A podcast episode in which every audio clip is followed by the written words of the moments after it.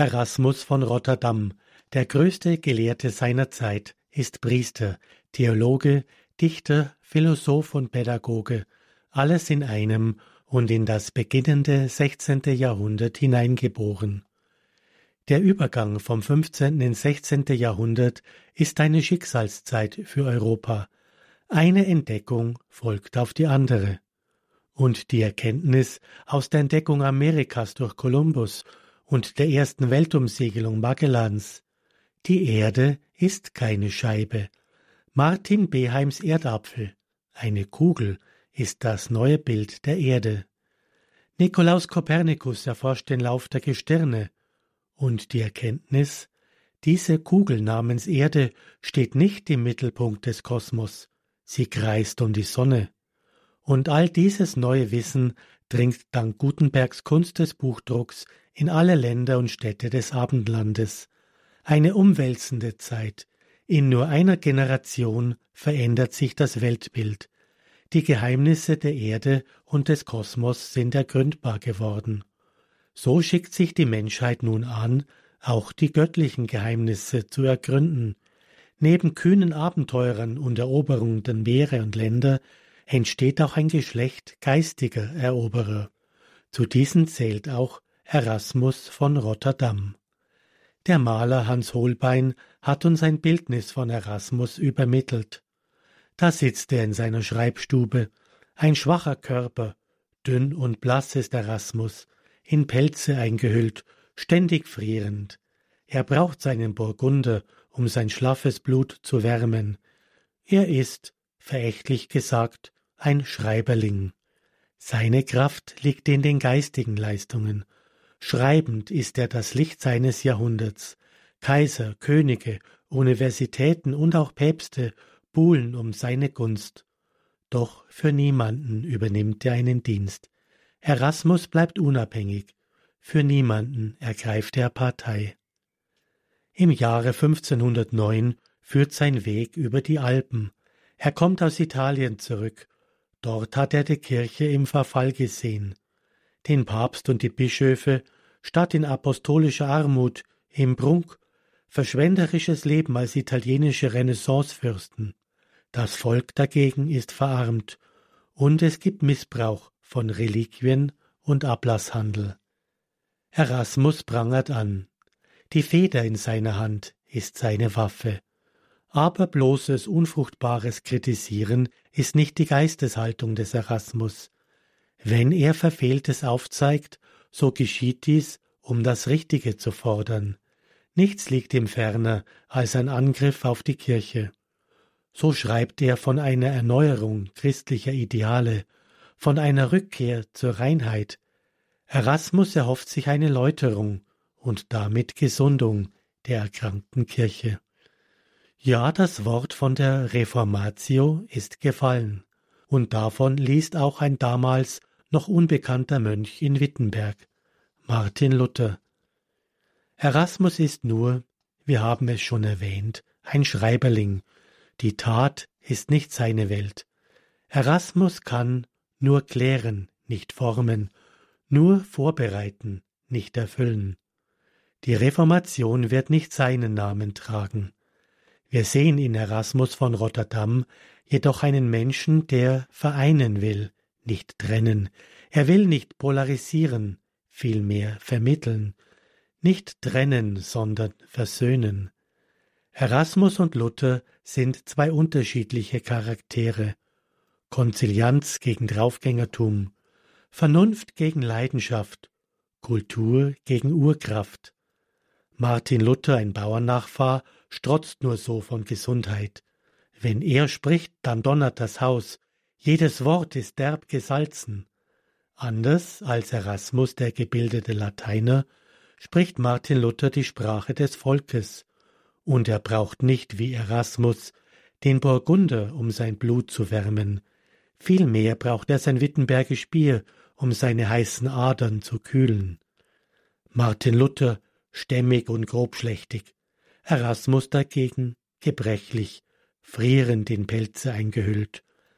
Martin Luther spricht mit kräftiger, sonorer Stimme, Erasmus spricht wie ein Brustkranker. Seine Macht liegt in der Schrift, im geschriebenen Wort. Beide haben sie das gleiche Ziel, aber ihr Temperament will es auf völlig unterschiedliche Weise. So werden sie mit der Zeit zu Gegnern. Erasmus spricht mit zarter Feder in schwacher Hand, Martin Luther spricht mit seiner Faust, und diese Faust hämmert seine Thesen am 31. Oktober 1517 an die Tür der Schlosskirche zu Wittenberg, und diese Schläge hallen wie Donner durch das Reich. Die Donnerschläge von Wittenberg sind auch von Erasmus nicht zu überhören. Der weitblickende Psychologe meldet Bedenken an.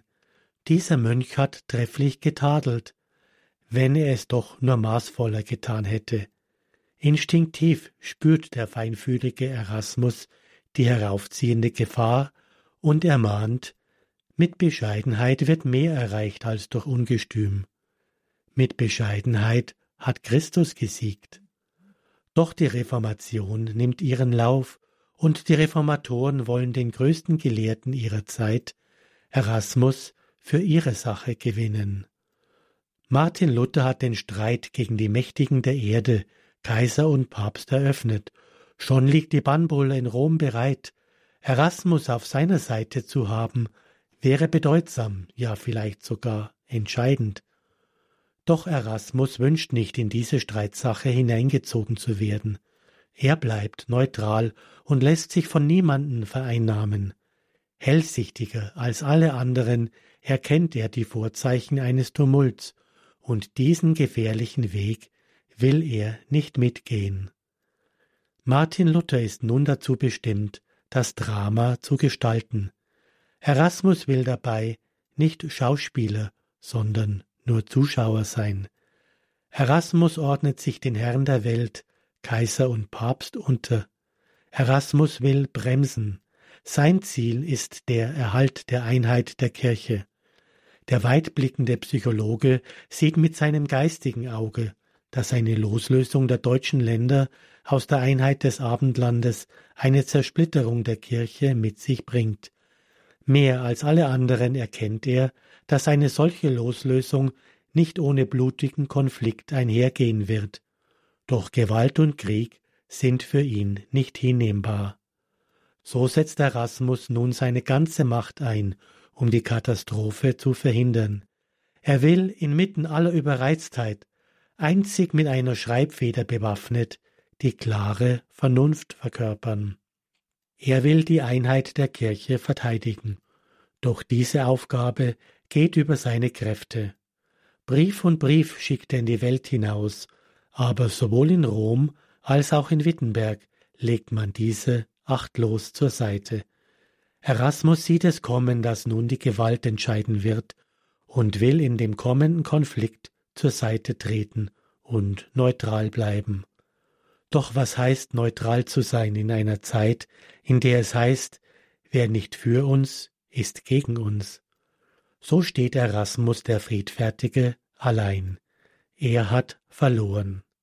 Verlassen und vergessen von der Welt stirbt Erasmus von Rotterdam 1536 in Basel.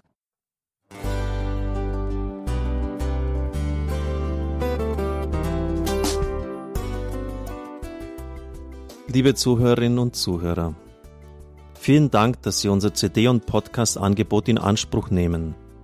Wir freuen uns, dass unsere Sendungen auf diese Weise verbreitet werden. Dieser Dienst ist für Sie kostenlos. Für uns ist er allerdings mit einem nicht unerheblichen finanziellen Aufwand verbunden. Deshalb sind wir für jede Spende dankbar. Alle Bankverbindungen unserer Spendenkontos können Sie über unsere Homepage horeb.org unter dem Menüpunkt Spenden einsehen. Dort besteht auch die Möglichkeit, online zu spenden.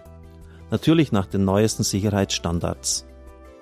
Sie können diese Informationen auch bei unserem Hörerservice unter der Telefonnummer 08328 921 110 erfragen. Ich wiederhole die Rufnummer 08328 921 110.